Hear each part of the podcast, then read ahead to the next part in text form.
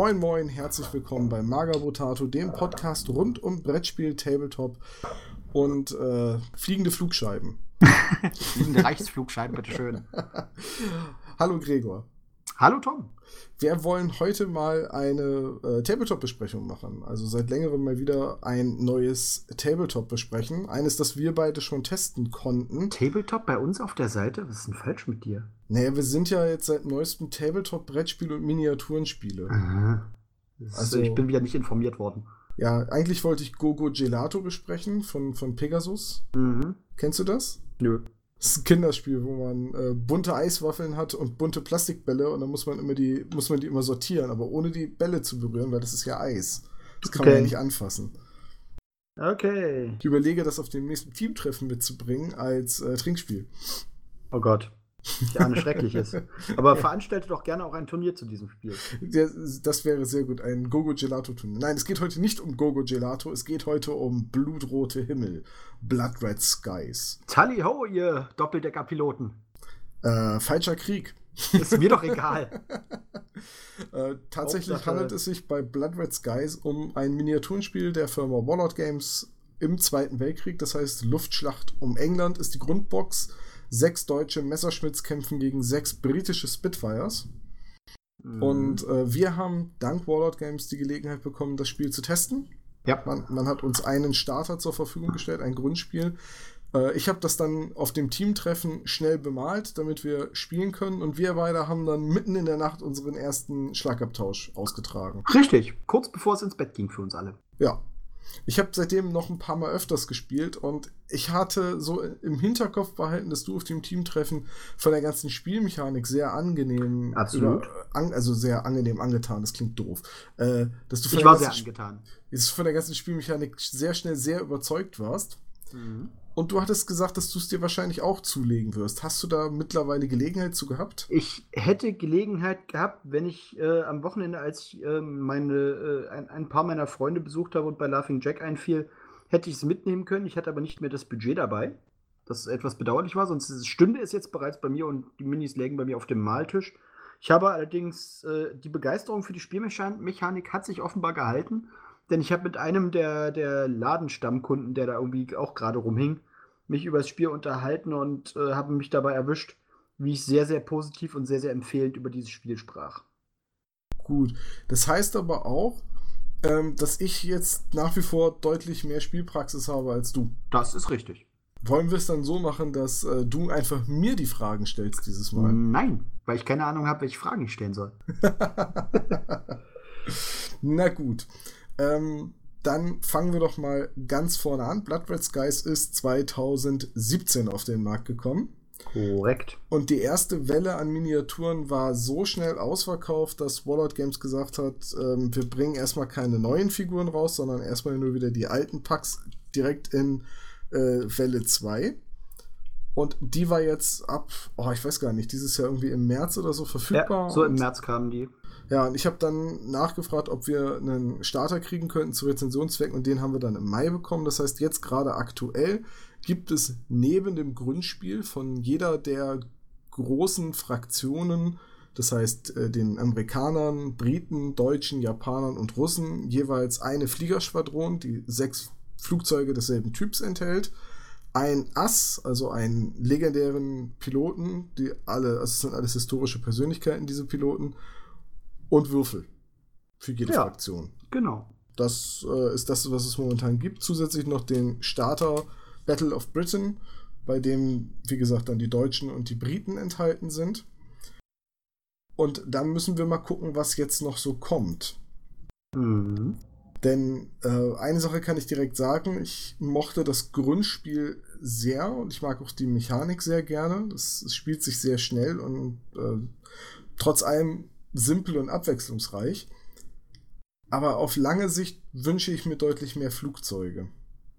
Mhm, klar, weil es dann natürlich viel mehr Vielfalt reinbringt, ohne, ohne, ohne Diskussion. Das sehe ich ähnlich, weil so, ähm, so sehr mir die Mechanik gefallen hat und klar, so, so, so sehr da im Endeffekt Pilotenwerte sich auch, auch was drehen lassen kann, ähm, mit komplett gleichwertigen Piloten hat es lange gedauert, bis bei uns was passiert ist. Ja, das ist tatsächlich so. Aber fangen wir doch mal, was die Spielmechanik angeht, äh, vorne an. Mhm. Blood Red Skies ähm, wird nicht wie X-Wing mit Schablonen gespielt, sodass man vorgefertigte äh, Wege fliegen muss, sondern man kann sich schon in gerader Linie recht frei bewegen und dann immer so leichte 45-Grad-Drehungen machen. Außer man nutzt eine ganz bestimmte Spielmechanik, um weitere Drehungen zu machen. Also es ist eigentlich doch ein sehr frei gespieltes äh, Tabletop. Ja, ja, also dadurch, dass du halt immer eine, eine geradeaus Mindestbewegung haben musst, hast du natürlich trotzdem bis zum gewissen Grad in meinen Augen natürlich diese Einschränkung von wegen, muss ich so und so viel nach vorne bewegen. Mhm. Das finde ich jetzt aber nicht schlimm, weil das äh, die Spielmechanik jetzt irgendwie thematisch durchaus passt. Du kannst halt im Flieger logischerweise nicht stehen bleiben. Enge Kurven fliegen, ja, geht halt nur über bestimmte Spielmechaniken, ist aber nicht automatisch vorausgesetzt, was ich, wo ich gespannt bin, ob sie das zum Beispiel ähm, ändern, je nachdem, welche Flieger sie noch rausbringen, weil es ja durchaus Maschinen äh, gab, die deutlich wendiger waren und deutlich engere Kurven fliegen konnten, was in dem Spiel, wenn es denn kommt, eine erhebliche Rollenspiel Rolle spielen würde. Ja, du hast es ja jetzt schon drin. Also äh, neben den Manöverwerten der Maschinen, die ja durchaus unterschiedlich sein können, okay, die jetzt im Grundspiel, die Messerschmitt und die ähm, Spitfire sind sehr ähnlich, was die Profilwerte angeht. Aber ne neben dieser Mechanik, was, was die einzelnen Manöverwerte angeht, hast du ja auch noch die Mechanik äh, der taktischen Karten. Ja, gut, das ist Und richtig. da ist es bei den Spitfires ja schon so, dass die ihre Wendungen jederzeit in ihrer Bewegung machen können und nicht erst am Ende und dadurch viel, viel wendiger sind als die äh, Messerschmitt-Maschinen. Mhm. Äh, ich denke mal, dass man das dann über die Karten, die, äh, wie heißen die denn noch, äh, die, die, äh, Plane Tra Trades, Plane also Trades, die, ja. ja die, diese Skills, die halt nur die Flugzeuge haben. Genau. Also die halt von der, von der jeweiligen Maschine abhängig sind dass es darüber äh, gesteuert wird, auch bei zukünftigen Erscheinungen. Ich würde es jetzt nicht ausschließen. Nee, da gehe ich jetzt mal ganz schwer von aus. Allerdings ähm, will, will man ja auch wahrscheinlich ein bisschen Abwechslung haben.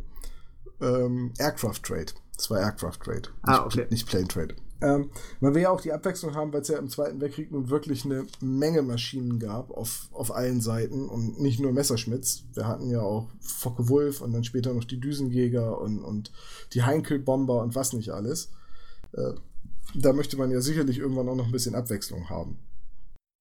Darum, darum geht es mir so ein bisschen. Ja, davon, davon ist ein Stück weit auszugehen. Und wovon sich die Bewegungsmechanik in, in Blood Red Skies auch ganz stark unterscheidet, ist äh, Wings of War bzw. Wings of Glory. Hast du die mhm. gespielt? Nein, gar nicht. Kenne ich überhaupt nicht. Also die funktionieren auch so ähnlich wie die Manöverscheiben. Äh, also ich habe es einmal gespielt, deswegen kann meine Erinnerung mich da jetzt ein bisschen täuschen, aber die funktionieren so ähnlich wie die Manöverscheiben äh, Scheiben bei X-Wing, wo du quasi dann einfach dir eine Karte aussuchst, das ist das Manöver, das du fliegst, das legst du an die Maschine an, die Karte, und führst die Bewegung, die auf der Karte drauf ist, aus.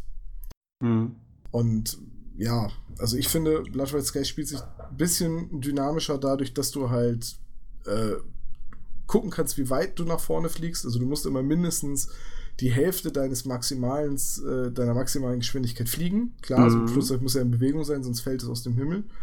Und äh, kannst dann am Ende immer noch diese leichten Drehungen machen, beziehungsweise du kannst dich ja auch weiter drehen, wenn du deinen Vorteil verbrennst. Ja, klar.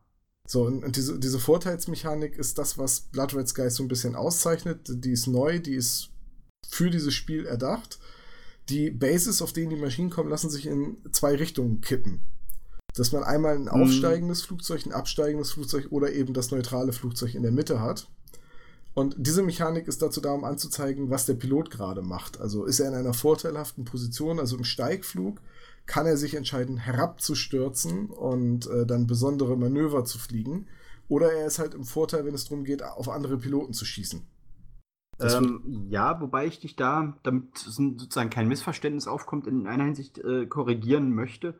Ähm, weil nicht die Bases werden gekippt, sondern die Flieger lassen sich auf den Bases kippen. Die Standbeine des Base, das Base bleibt natürlich äh, gerade plan, sondern du hast im Endeffekt den, den Dort, der, auf dem der, der Flieger stippt, der lässt sich kippen. Ja, der, der, der Stängel, der Flugbase lässt sich kippen, genau. Das war das, was ich meinte. Übrigens, wer sich jetzt immer noch fragt, wie zum Henker das aussieht, äh, bei uns im Blog hier unter dem Podcast verlinkt ist natürlich das Unboxing, das ich bereits geschrieben habe. Da kann man das auch nochmal nachsehen. Ja, richtig. Ja, und äh, diese, diese Vorteilsmechanik ist also nicht nur bei der Bewegung wichtig, weil man den Vorteil ausgeben kann, also in eine schlechtere Position wechseln kann, von Steigflug in Neutral und von Neutral in den Sinkflug, äh, sondern die ist auch wichtig fürs Schießen. Mhm. Weil ich nämlich nur auf Maschinen schießen kann, gegenüber denen ich im Vorteil bin. Das heißt also, wenn ich im Steigflug bin, auf Sinkflugmaschinen und Neutrale, bin ich selbst im neutralen Flug dann nur auf Maschinen im Sinkflug.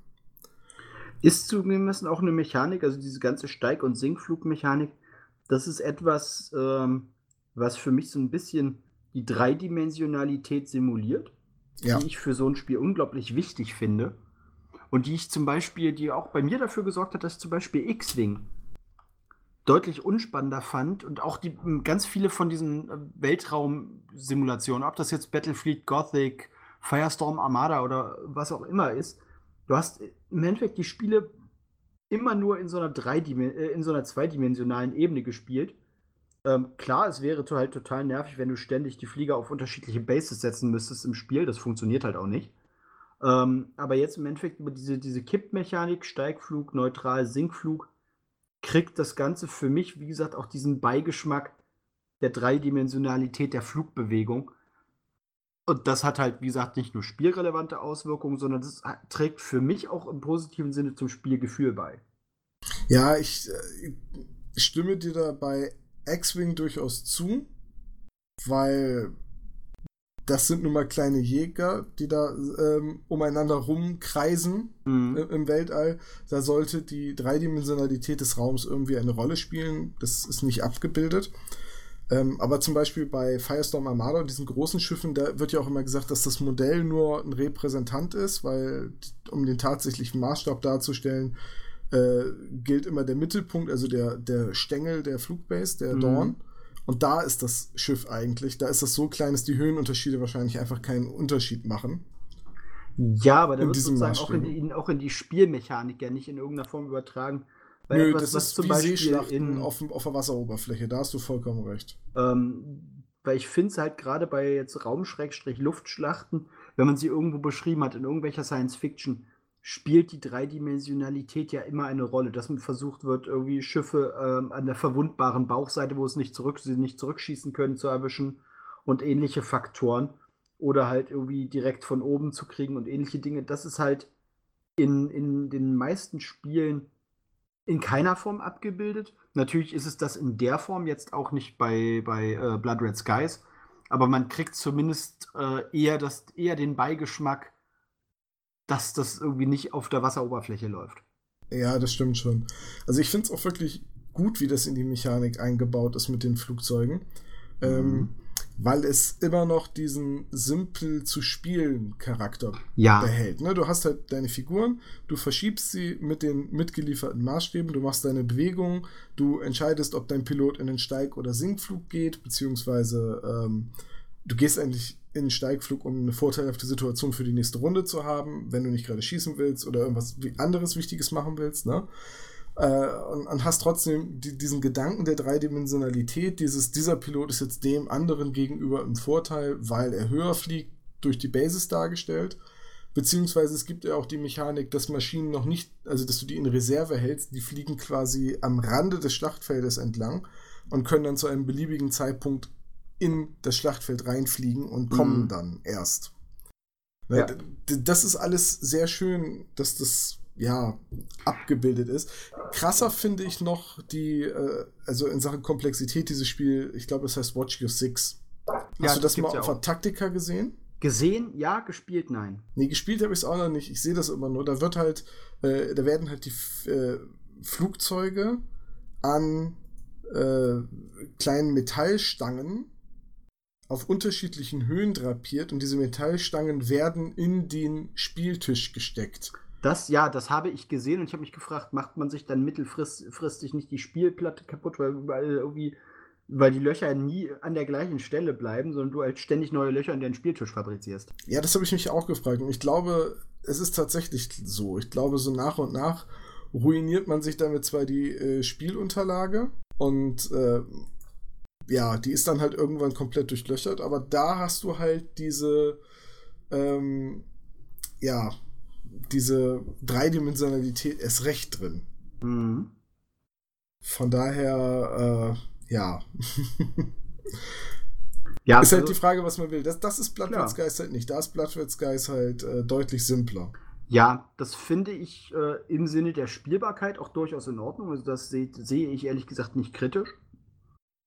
Ähm, das, damit, damit kann ich leben, weil eben diese Dreidimensionalität für mich ein Stück weit abgebildet ist. Äh, ein anderer Aspekt, den ich äh, an Blood Red Skies von der Spielmechanik her mag, äh, sind die Fraktionsvorteile. Äh, ja, die auch dargestellt werden durch Spielkarten. Genau, die im Endeffekt über eine Kartenmechanik laufen. Ähm, bei den Briten ist das die Radarunterstützung, die im Endeffekt für die Aufstellung relevant ist, weil die Briten einfach den Gegner deutlich früher kommen sehen. Mhm. Das halte ich schon irgendwie für eine gute Abbildung. Ich bin auch gespannt, wie sie diese Mechanismen ausbauen mit der Zeit. Das wird, also, glaube ich, auch ganz spannend. Also so wie es momentan gedacht ja, so wie es momentan gedacht ist, ähm, werden diese Karten äh, halt zu einem Deck zusammengestellt und du kannst dir selber quasi, je nach Szenario, das gespielt wird, aussuchen, wie viele von diesen sogenannten Theater-Karten mhm. bzw. Doctrine-Karten du mitbringst. Ja. Die, die Aircraft-Trades hängen natürlich stark davon ab, welche Flugzeuge du nutzt. Und natürlich. Dann gibt es ja noch die Ace-Skills, Spielkarten, die äh, du ins Deck bekommst für jedes Ass, das du mitnimmst. Jedes ja. Ass kriegt, und das, das Ass hat halt eine Fähigkeit, das heißt, äh, die Karte liegt auch einfach aus. Genau. das ist die Fähigkeit, die dieses spezielle Ass genau. hat. Ähm, von daher, diese Deckzusammenstellung bringt noch wieder etwas mehr Spieltiefe rein. Ja. Wobei die Regeln auch ganz klar so gebaut sind, dass das Grundspiel mit den Flugzeugen auch komplett ohne die Karten funktioniert. Das stimmt allerdings. Ja, also die Karten sind schon die äh, komplexeren Regeln, wo jetzt im Regelwerk drin steht, wenn du ein paar Partien gespielt hast und dich sicher fühlst, kannst du die Karten dazu nehmen. Äh, ich sag mal, ein erfahrener Spieler kann natürlich von vornherein die Karten dazu nehmen. Ja, also es ist jetzt nicht so, dass so äh, das Spiel so komplex von Anfang an ist dass man erstmal ohne die Karten spielen sollte. Das, das definitiv nicht. Nee. Ähm, was ich in der Hinsicht spannend finde für die Zukunft, also da hat sich natürlich Warlord noch nicht äh, äh, geäußert. Ähm, ich meine, es ist klar, es kommen im Laufe der Zeit mit Sicherheit weitere Flugzeuge. Sie werden mit hoher Wahrscheinlichkeit irgendwann auch Bomber und sowas ins Spiel bringen. Also als, auch als Modelle. Ich wollte gerade sagen, als Modelle, denn per se sind die Bomber ja erstmal drin, genau. drin, als Pappmarker. Die genau. äh, zwei, also es sind zweimotorige Bomber und das sind halt Szenario-Ziele, die muss man abschießen. Richtig. Und ja, also wahrscheinlich kommen auch noch irgendwann Modelle oder ich hoffe sehr, dass irgendwann Modelle das kommen. Das wäre schön. Und ähm, was ich halt in dem Kontext äh, spannend fände, neben Bombern, würde es natürlich äh, mittelfristig auch Sinn ergeben, dass man Effekte wie Flakbeschuss mit ins, also gerade bei der Schlacht um England irgendwie mit ins Spiel bringt, ob das jetzt über, über äh, zufällig aufs Spielfeld gepackte, in jeder Runde zufällig äh, gelegte Marker mit praktisch Schrapnellwolken äh, macht oder wie man das handhabt, das ist, da hätte ich jetzt aus dem Stegreif auch noch keine, keine zündende Idee, muss ich zugeben. Mhm. Ähm, aber solche Sachen, die praktisch Faktoren sind, die zu den eigentlichen Fliegern hinzukommen. Und ob, ob das jetzt eventuell zum Beispiel Theaterkarten sind. Ob man jetzt sagt, bei den die Briten können halt irgendwie alle zwei Runden einmal äh, an irgendeine Stelle einen, einen Flakmarker legen, der natürlich dann ein Flughindernis darstellt. Also praktisch Flagbeschuss wie Gelände. Äh, ja, ich, ich, ich, könnte mir aber auch gut vorstellen, dass es dann einfach Karten gibt, äh, mit denen man einen feindlichen Piloten zwingt, seine vorteilhafte Situation aufzugeben. Weißt du, das, das Flak mhm. dich nicht unbedingt abschießt, weil da kommen wir gleich auch noch zu, aber es geht ja bei Blood Red Skies nur am Rande darum, die Piloten abzuschießen. Das ist richtig. Das also, sondern dass es dich vielleicht einfach zwingt, in bestimmte Bereiche, so wie du sagst, nicht reinzufliegen, mhm. weil du da dann getroffen wirst, oder dass es dich vielleicht zwingt, in bestimmten Bereichen, so wie bei Wolken, mhm. dein, ähm, deinen Vorteil aufzugeben. Gute Idee und damit haben wir eigentlich gleich eine super Überleitung zu dem Geländeeffekt, den es, den es äh, beim Spiel aktuell gibt. Nämlich Wolken. Es gibt Wolken und Blockadeballons, also diese Barrage. Ah, okay, von den Blockadeballons wusste ich natürlich nichts, weil die hatten nee. wir bei uns im Testspiel bisher nicht. Äh, Richtig, drin. die, die äh, Blockadeballons sind auf der Rückseite der Wolken. Ah, gut zu wissen. Äh, die habe ich auch noch nicht benutzt, äh, weil die Szenarien, mit denen ich jetzt getestet habe, haben die noch nicht vorgeschrieben.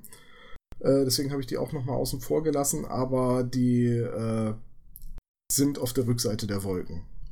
Mhm, okay. Also das sind diese, das sind diese Sperrballons, die so. Genau. Äh, wo ich immer dachte, das wären Wetterballons, bis ich jetzt mal nachgesehen habe, wie die Dinger genau heißen. Also Sperrballons, die äh, gesetzt wurden, um den Anflug von Feindmaschinen zu erschweren. Also zum Beispiel um den Beschuss eines Strandabschnittes, wo Landungsboote sind oder etc. zu erschweren, hat man halt diese ja. Ballons hochgeschickt, weil da können die Flugzeuge vom Feind nicht durchfliegen, ohne abzustürzen. Richtig, stellen im Endeffekt äh, Hindernis im, am Himmel dar. Ja, äh, die gibt es und die Ballon äh, und, und eben die Wolken. Und die Wolken haben halt den Effekt, dass wenn man reinfliegt, egal ob man in einer vorteilhaften oder äh, nachteiligen Position mit der Maschine ist, man wird auf neutral gesetzt.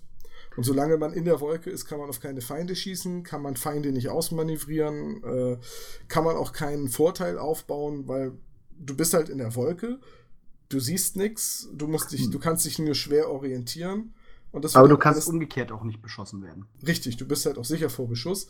Und das heißt gleichzeitig für den Piloten, der in einer vorteilhaften Position ist, also im Steigflug, ist eine Wolke ein Nachteil. Für jemanden, der vielleicht schon in einer nachteiligen Position ist, also kurz davor ist, abgeschossen zu werden und vielleicht drei Feindmaschinen im Rücken hat, ist eine Wolke wahrscheinlich die Lebensrettung, weil du in die Wolke fliegst, nur wieder auf neutral gesetzt wirst, nicht beschossen werden kannst und einfach dich in der Wolke versteckst. Und im, im Grunde genommen, weil die Wolke natürlich auch gleichzeitig ein Sichtblocker ist, wenn ich das richtig in Erinnerung habe, ja. kannst du halt praktisch, wenn du gerade aus der Wolke rausfliegst und der, fliegst und der Gegner hinter dir ist, kann er dich halt auch dann nicht durch die Wolke hindurch beschießen. Ja. Das, das kommt ja sozusagen als Effekt noch hinzu. Also es ist wirklich wie ein, de facto wie ein Geländestück funktioniert. Ja, das ist äh, vollkommen richtig. Finde ich auch einen, find ich einen schönen Ansatz, weil das irgendwie als Spieleffekt repräsentativ auch für mich gut funktioniert, weil du dadurch halt ja mehr als sozusagen nur freien Himmel hast. Weil sich gegenseitig rammen können Flieger zum Glück nicht, also zumindest wenn ich die Mechanik richtig verstanden habe. Ähm, nee, rammen ist nicht drin. Kannst halt im Endeffekt äh, äh, wie beim Lanzenstechen aufeinander zurasen und dabei deine MGs abfeuern, aber du rammst den Gegner halt nicht. Richtig, also es ist so geregelt, dass du dich durch Feindmaschinen einfach durchbewegen kannst solange du dahinter deine Base vollkommen abstellen kannst. Mhm. Wenn das nicht geht, also du die Base nicht abstellen kannst, dann musst du dich entweder daneben bewegen oder davor stehen bleiben, aber ne, Rammen per se ist nicht drin. Und das ist zum Beispiel eine Sache, die ich bei X-Wing immer sehr, sehr lustig finde. Okay. Denn die Raumschiffe, jetzt mal angenommen, ne, die sind ja ungefähr so groß wie eine Jagdmaschine. Die kämpfen ja aber in einem viel, viel größeren Raum im Weltall.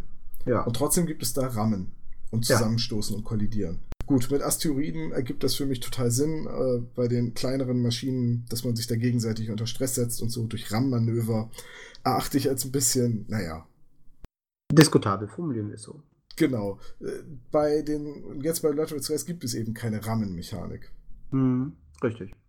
So, und jetzt müssen wir noch eine Sache, auf, auf eine Sache eingehen bei Blood Red Skies, nämlich auf äh, das Würfelsystem, die Würfelmechanik. Ja, sollten wir. Es ist eine sehr simple Würfelmechanik, die aber, ähm, ja, total äh, witzig beziehungsweise äh, spannend ist. Denn alle Proben werden mit sechsseitigen Würfeln abgehandelt mhm. und ein Erfolg, also eine Probe ist immer dann erfolgreich, wenn man mindestens eine Sechs würfelt. Das ja. heißt, die Mechanik ist insofern simpel, dass ich gucken kann, ob etwas wahrscheinlicher ist als etwas anderes, indem ich gucke, wie viele Würfel ich dafür habe. Richtig. Und zum Beispiel jetzt Schießen habe ich immer einen Würfel für äh, die Maschinen aus dem Grundspiel. Die haben beide einen Angriffswürfel von der Bewaffnung her. Genau. Plus so viele Würfel, wie mein Pilot als Skill hat. Mhm. Pilotenskills Was bei einem Standardpiloten, glaube ich, ein Wert von 3 ist, ne? Richtig, Standardpiloten haben eine 3, Anfänger, also Rookies haben eine 2, mhm. Veteranen eine 4 und Asse haben eine 5. So, ja. das, das, heißt also, ich habe je nach Pilot zwischen 3 und 6 Würfeln. Also mhm. kann man schon daran sehen, es ist deutlich wahrscheinlicher, dass ein Ass einen Gegner trifft, als dass ein äh, Anfänger es tut. Und ja. Bei allem kann ich also immer abschätzen, je mehr Würfel ich habe, desto wahrscheinlicher ist es. Es ist ganz simpel gehalten, weil es reicht immer ein Erfolg. Ja. So gleichzeitig, okay, Schießen ist da wieder die Ausnahme, weil da gibt es dann noch den kritischen Treffer. Das ist, wenn ich mehr als eine 6 habe. Mhm. Dann verliert, und das hat aber auch nur zur Auswirkung, dass mein Gegner, der versucht, den Beschuss ja ein bisschen auszuweichen, der macht ja ein Maneuvering, mhm. äh, dass, dass der einen Würfel verliert bei einem kritischen Treffer. Also auch da wieder ganz simpel. Ich werde von der Seite beschossen, das heißt, ich nehme meinen Pilotenwert plus meine Geschwindigkeit. Bei einem normalen Piloten in einem Starterflugzeug also 10 Würfel und versuche dem Beschuss zu entgehen. Mhm. Und habe dann also 10 Würfel. Und wenn nicht das ein kritischer Treffer von der Seite ist, dann habe ich halt nur 9. Was halt schon eine Chancenveränderung deutlich bewirkt. Ja, du hast halt einen Würfel weniger. Also du verlierst halt ganz effektiv äh, einen Würfel. Du hast so mit Sicherheit irgendwie aus dem Stegreif als Mathematiker den Prozentsatz. Ähm, bei einem Würfel ist es, oh Gott, eine 16% Chance oder so, eine 6 zu würfeln. Mhm, genau. Von daher, ähm, warte, 100 durch 6, ja, eine 16, 2 Drittel Chance mit einem Würfel die, äh, die Wahrscheinlichkeit eine 6 zu würfeln. Und sobald man dann mehrere Würfel hat, ist es eigentlich leichter, über die Gegenwahrscheinlichkeit zu rechnen. Also mhm. man überlegt, wie hoch ist die Wahrscheinlichkeit, mit drei Würfeln keine 6 zu würfeln. Das ist dann, also für den ersten Würfel ist es 5 Sechstel und der zweite hat auch eine 5 Sechstel Chance, also 5 Sechstel mal 5 Sechstel. Und äh, dann halt nochmal mal 5 Sechstel für den dritten Würfel und das zieht man dann von 1 ab. Aha. Ja, das ist die Gegenwahrscheinlichkeit. Das sind dann nämlich alle Fälle, in denen ich keinen, keine 6 gewürfelt habe, abgezogen von allen möglichen Ergebnissen. Mhm. Und die Differenz sind natürlich dann die Ergebnisse, in denen eine 6 enthalten ist. Ja. Soll ich, ja. noch, soll ich dir das noch weiter vorrechnen? Bitte nicht. Ach, stell dich nicht so an. Ich habe jetzt extra schon den Taschenrechner rausgekramt. Also zum Beispiel die Wahrscheinlichkeit, dass ich mit vier Würfeln Der Moment, mindestens wo Gregor eine plötzlich die Aufnahme würfel, abbricht. ist also 5 Sechstel, also 0,83. Tom, das war ernst gemeint. Hoch 4, also 48 Prozent. Das heißt also, mit vier Würfeln eine 6 zu würfeln, mindestens eine 6 zu würfeln, ist eine 52 Prozent Chance. Alles klar, tschüss Tom. Nein, also die Würfelmechanik ist halt sehr, sehr simpel. Man muss nichts addieren, man muss nur gucken, wie viele Würfel habe ich. Und gucken, dass man mindestens eine 6 würfelt. Und da ist natürlich jedem klar, je mehr Würfel ich habe, desto höher ist die Wahrscheinlichkeit, dass da eine 6 bei ist. Mhm. Und damit ist es total intuitiv für jeden zu begreifen, ob er gerade in einer guten oder in einer eher schlechten Position ist. Ja. Finde ich also auch äh, als Mechanik schön, schön flüssig nutzbar.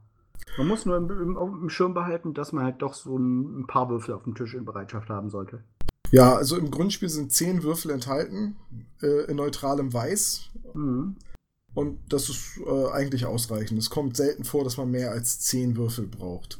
Zumindest, äh, wenn man mit, mit äh, normalen Standardpiloten spielt. Ja, also mehr als zehn Würfel, das wäre schon ein Ass, das angegriffen wird und das von der Seite versucht auszuweichen, weil es dann seine Geschwindigkeit benutzen kann. Also sieben plus den Ass-Wert fünf, dann hätte man zwölf Würfel.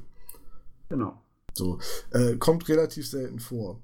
Ist das so? Ja, bisher ist das bei mir noch nicht vorgekommen. Das, das wirklich Interessante bei der ganzen Mechanik ist allerdings, äh, dass man eigentlich immer guckt, welchen Wert hat mein Pilot, mhm. plus den Wert der Maschine. Das zusammen gibt meinen Würfelpool und so viele Würfel habe ich. Ja. Egal, ob das jetzt angreifen, manövrieren, ausweichen, wie auch immer ist. Und mhm. äh, was ich bei dem Spiel sehr mag, ist die Mechanik des, äh, also der, der Siegpunkte. Mhm. Denn es geht darum, dem Gegner Treffer zuzufügen, also Treffermarken zu verteilen. Auf, Eng, äh, auf Englisch Boomshits. Und bei uns hat sich dann relativ schnell der Begriff Bumsmarke etabliert. Also. Ja, wir sollten äh, hinsichtlich deiner auf, äh, Aussprache eventuell den, äh, den, den, dem Hörer erklären, dass es nicht um, um Bumscheiße sondern äh, um, um Chit mit, nur mit CH geschrieben. Ja, ja, Chit mit CH. Nicht Shit, sondern Chit. Ja, habe ich wohl gerade falsch ausgesprochen. Freudscher. Ähm, jedenfalls, es geht, also es geht um Marken. Ne? Chit ist halt die Marke. Genau. Ja, es geht darum, Marken zu verteilen. Das heißt, jedes Mal, wenn ich einen Gegner treffe, kriegt die Gegner, gesamte gegnerische Schwadron einen, eine dieser Marken. Und wenn ich einen Piloten abschieße, gibt es halt noch eine zweite Marke. Und ja. sobald eine Seite mehr Marken als Flugzeuge hat, hat die Seite verloren.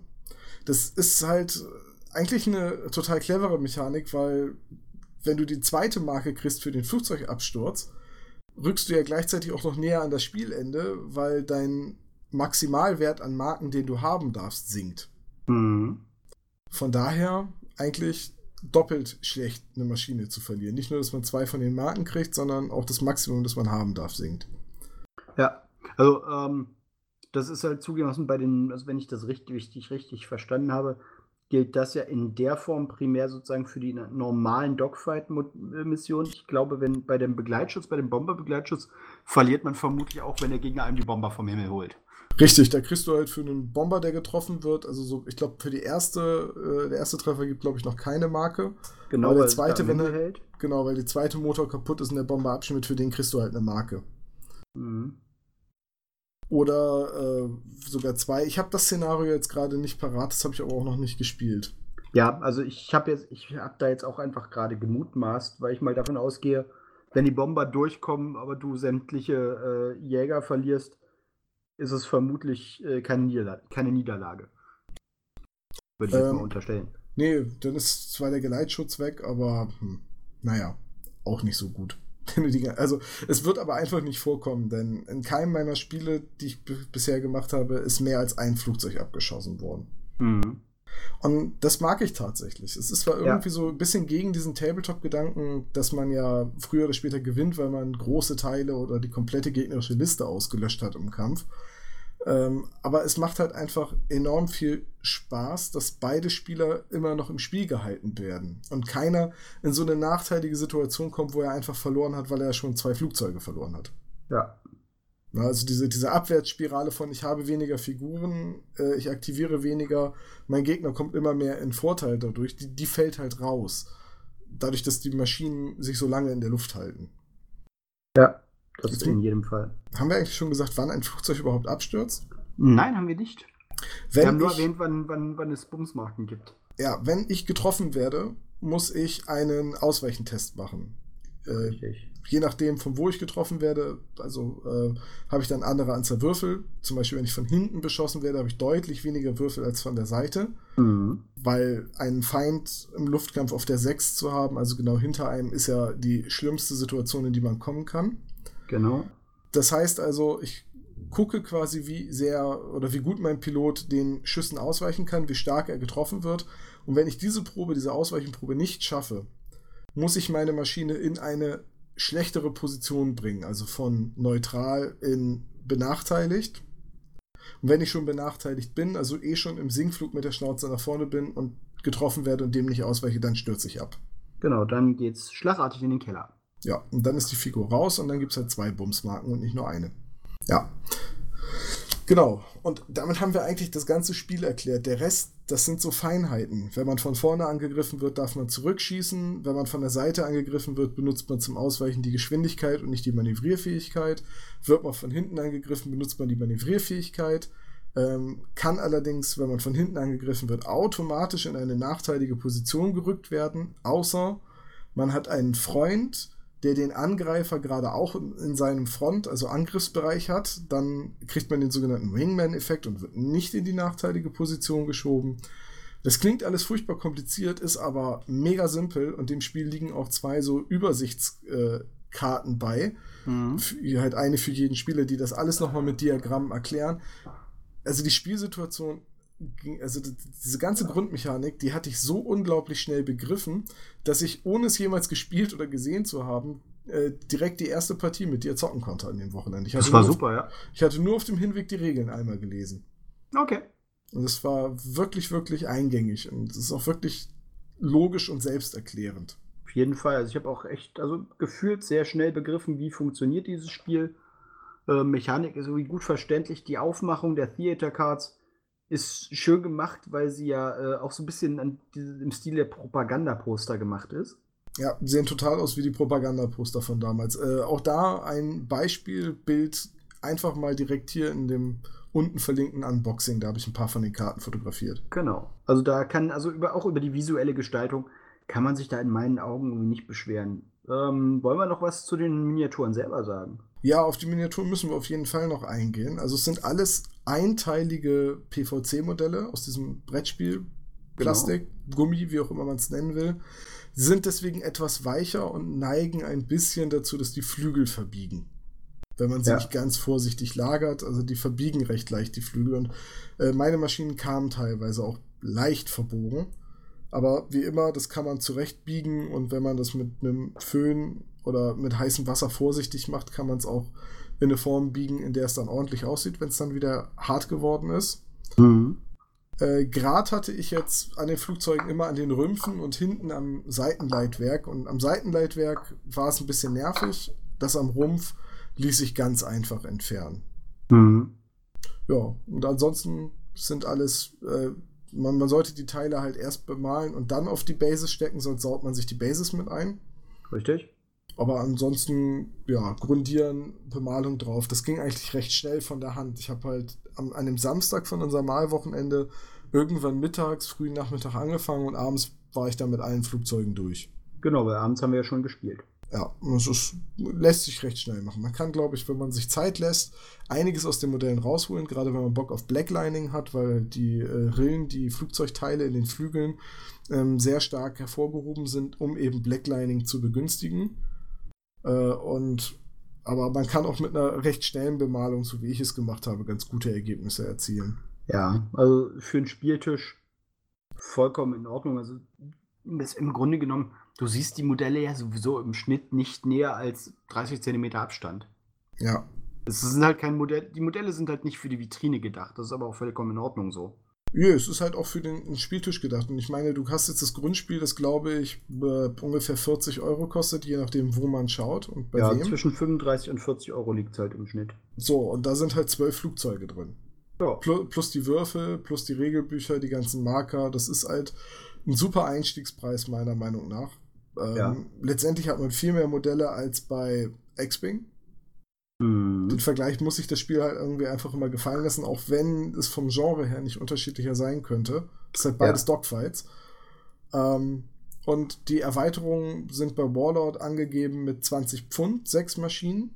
Genau. Plus Spielkarten und, und so weiter. Und mit Flugbases und halt Pappscheiben, um deutlich zu machen, welchen Pilotenskill das hat ein einzelner Pilot, also ein Ass mit seinen speziellen mhm. Karten und äh, kostet 12 Euro. Mhm. Ist halt alles im Rahmen, finde ähm, ich. Der, der Pilot ist, glaube ich, immer noch mit so einem, so einem klassischen 28 mm Pilotmodell zusätzlich, ne? neben dem Flugzeug. Oder habe ich das falsch in Erinnerung? Das hast du, glaube ich, falsch in Erinnerung. Okay. Es gibt allerdings bei Warlord Games im Online-Shop äh, die Metallfigur eines abgeschossenen äh, Royal Air Force Piloten. Im das 28 mm Maßstab. Aber ich glaube, bei den AS-Piloten, ich gucke jetzt gerade nochmal nach, aber ich bin mir ziemlich sicher, dass da. Äh, nee, da ist keine Figur, also das ist keine 28 mm Piloten. Dann habe ich mich da vertan. Das ja. ist dann ein Erinnerungsfehler. Das ja, ist ja kein Problem. Ähm, von daher, ich finde es eigentlich Preis-Leistung total in Ordnung. Ich würde mir wünschen, dass die Flügel nicht ganz so verbogen wären. Also, aber es bringt das Material mit sich. Es ist halt kein Hartplastik und es ist halt kein Metall. Ja. Naja, eine Sache, die mich ein bisschen gestört hat bei den Figuren im Grundspiel, sind äh, Sticker bei, um die Hoheitsabzeichen auf die Maschinen Richtig. zu bringen. Und das sind leider wirklich Sticker. Und diese Sticker sind nicht auf transparentem Papier, äh, also nicht auf transparenter Folie gedruckt. Äh, das heißt also, wenn man die Balkenkreuze auf die deutschen Maschinen klebt, dann sind das Quadrate. Weil man halt einfach die weißen Rand sieht. Die, Wie ist das bei den, bei den runden Abzeichen der Briten? Da hast du halt einen kleinen weißen Rand. Muss man dann selber entscheiden, ob der einen stört oder nicht. Äh, ich habe die jetzt erstmal nicht benutzt, denn Warlord Games hat jetzt gerade vor kurzem bei sich im Online-Shop äh, Decals rausgebracht, also Transfersheets ähm, für jede Fraktion. Kosten 3 Pfund online. Okay. Äh, sind dann aber dafür gleich im passenden Maßstab für ähm, die Battle of Britain Box. Und gibt es auch mittlerweile schon für die Amerikaner und die Russen und Japaner. Ja, das ist doch gut. Ja, also ich finde ja, die Decals hätten in den, in den Grundkarton reingehört. Mhm. Äh, ja, nachvollziehbar. Weil ich das mega unpraktisch finde. Äh, mit diesen Stickern. Also die sind halt wirklich einfach für Leute, die die Dinger nicht bemalen, sondern einfach nur Sticker draufkleben. Und das sieht dann schon extrem nach Plastiksoldaten aus dem Supermarkt aus, wenn dann noch diese Sticker drauf sind. Ja, das, das, das stimmt dann allerdings. Da muss, ich dir, äh, da muss ich dir recht geben. Also dann lieber gar nicht bemalen und auch keine Sticker drauf tun, als äh, diese Sticker. Aber was mhm. soll's. Was ich sehr cool finde, sind äh, die Würfel, die sie für jede Fraktion rausgebracht haben, wo dann halt die sechs entsprechend nicht wie im Grundspiel mit einem ähm, Poker, also mit einem Pik-Ass-Symbol mhm. dargestellt wird, sondern äh, mit dem jeweiligen Fraktionssymbol. Das ist halt bei den Russen roter Stern, bei den Amis ist es dieses, dieser blaue Stern im weißen Grund von der Royal, äh, von der Royal Air Force, wollte ich schon sagen, äh, von der US Air Force. Bei den Briten ist es das Wappen der äh, Royal Air Force, also mhm. dieses äh, RAF im Eichenlaubkranz. Genau. Bei den Japanern ist es die Kriegsfahne und bei den Deutschen ist es das Balkenkreuz der Luftwaffe. Ja. Ja. Von daher übrigens auf dem Transfersheet fürs Heckleitwert hinten kein Hakenkreuz. Mhm. Stimmt, das hattest du erwähnt gehabt. Finde ich okay. Finde ich in Ordnung. Äh, oder? Warte, ich gucke gerade noch mal auf den, auf den, die Vorschau. Nee, kleine Balkenkreuze hinten fürs Heck, aber das Hakenkreuz, das die äh, Wehrmachtsmaschinen, also die, die Luftwaffenmaschinen hinten auf dem Heck hatten, äh, ist nicht bei. Ja. Stört mich persönlich überhaupt nicht. Ich brauche kein Hakenkreuz, ich aber ich wollte es genau. nur mal erwähnt haben, dass es halt nicht äh, auf den Dike-Sheets von äh, Warlord drauf ist. Ja, wir, wir haben ja so den einen oder anderen Hörer, äh, der dann bei sowas im Normalfall dann auch direkt fragen würde. Naja, es ist halt, also historisch korrekte Darstellung wäre dann halt ja mit dem. Ja, Sinn, natürlich. Ne? Von daher naja, sei es drum. Ähm, ich finde die Modelle, wie gesagt, ich finde die zweckmäßig und ich finde die vollkommen in Ordnung. Ich mag diese Lösung mit den Pappscheiben, die man in die Base reindrückt, wie bei ähm, X-Wing, ja, um zu zeigen, was für ein Pilot das ist.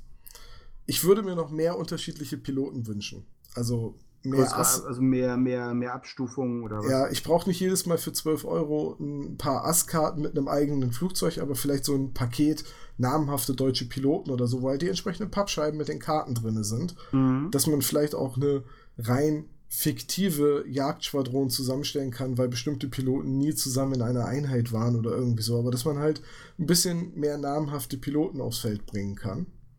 Ja oder eben mehr Flugzeugtypen. Also es muss auf jeden Fall weitergehen. So das Grundspiel macht eine Menge Spaß, aber es ist halt dann letztendlich auch immer das Gleiche. Man fliegt halt mit Flugzeugen aufeinander zu, versucht den anderen auszumanövrieren und ihm äh, ins Kreuz zu schießen. Hm.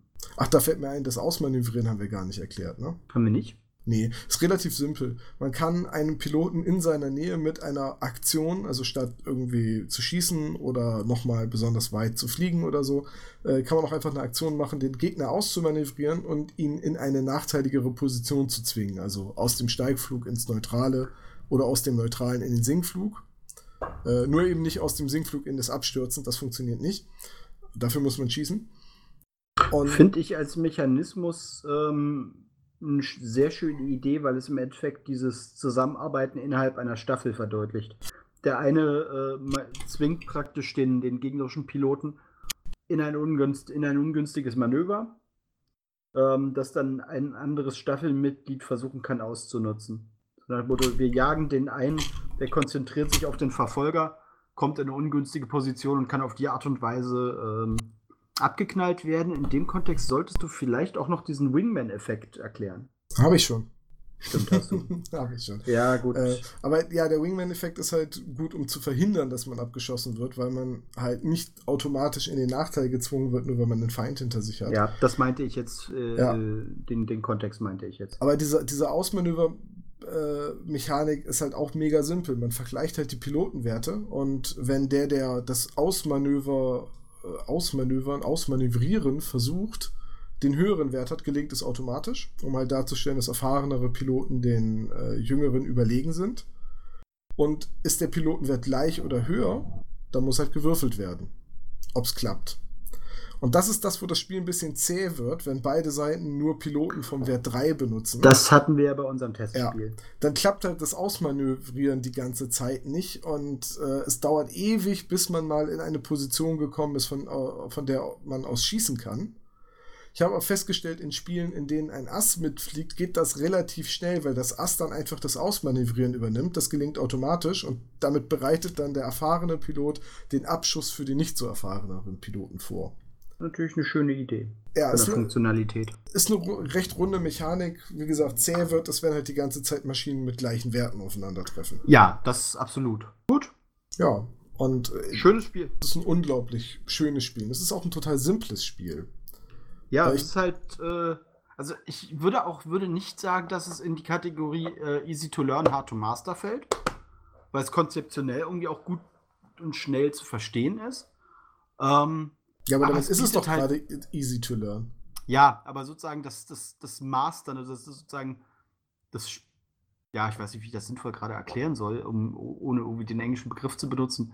Ähm, dieses Ausnutzen, äh, also diese, dieses Spielverständnis, um den taktischen Tiefgang überhaupt ausnutzen zu können, das fällt zumindest meiner Lesart und meinem Verständnis der Regeln nach ebenfalls vergleichsweise leicht.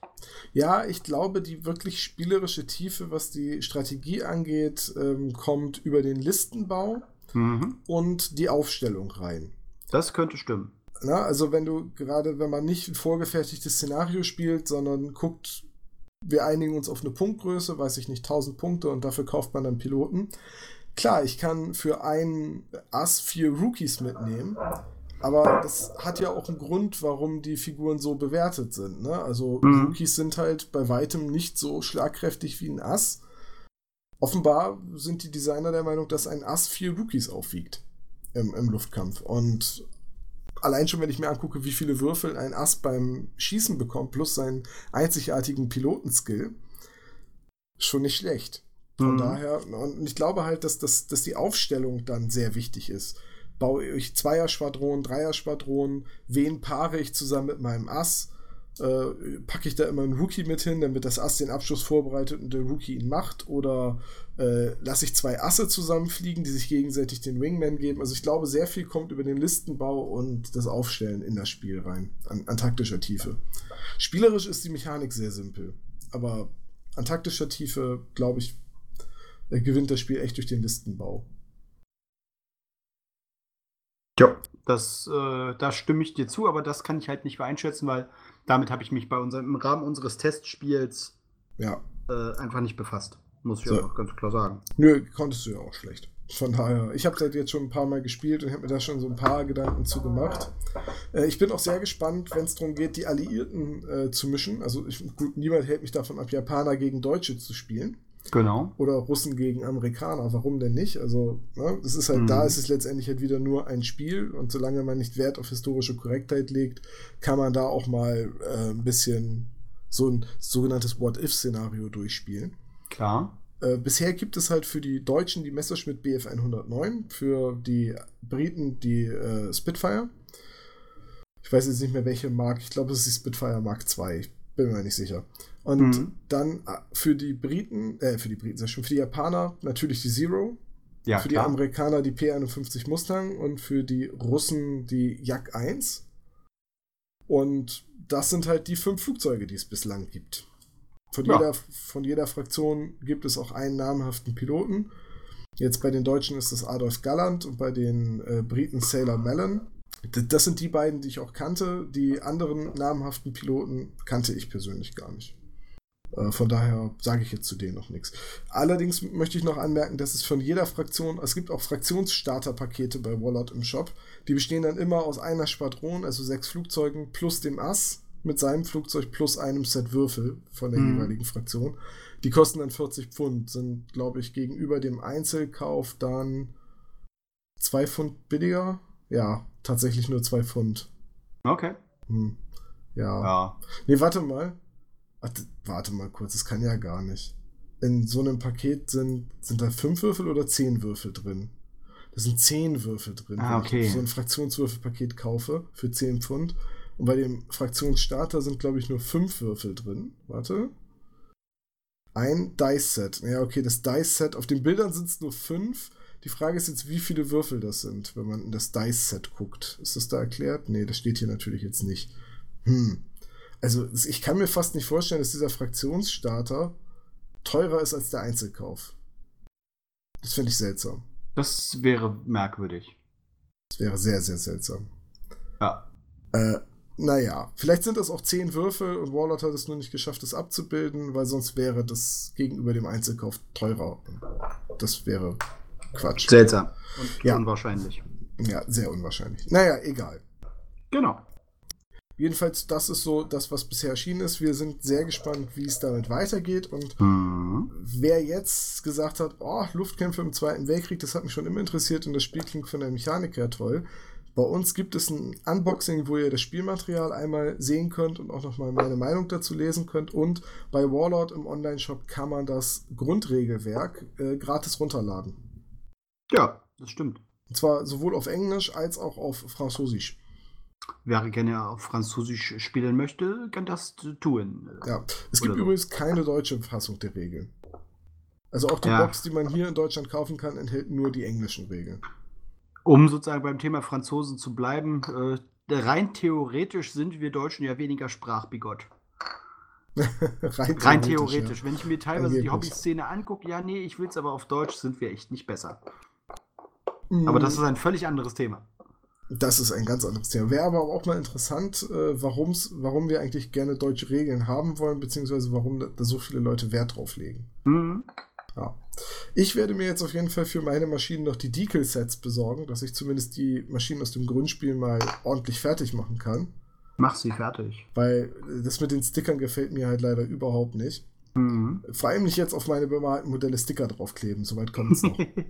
also wenn die wenigstens auf durchsichtigem Papier gedruckt wären, dann, dann wären die Sticker ja was, aber so, nee, das, nope. das geht nicht. Tja, aber das war dann unsere Meinung zu Blood Red Skies.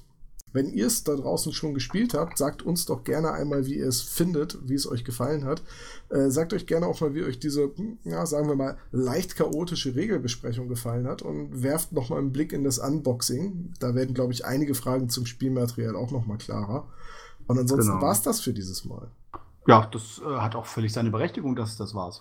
Ja, ne, es ist jetzt auch schon wieder, ne, es ist jetzt schon wieder 20 Uhr. Tagesthemen haben schon angefangen. Äh, die WM läuft gerade. Ist auch mal, Ja, ist auch gut. mal gut jetzt. Ich wollte sagen, also ist ja auch immer gut mit der WM. ja, ja, genau, die könnte jetzt auch endlich mal wieder vorbei sein. Genau. Zeit, Zeit, Zeitpunkt der Aufnahme, das Mexiko-Spiel ist gerade vorbei. Ja, richtig. Gut. Gut. Gregor, ich danke dir und wir hören uns beim dir. nächsten Mal. Genau, das bleibt nicht aus. Schönen Abend Tschüss. noch. Tschüss.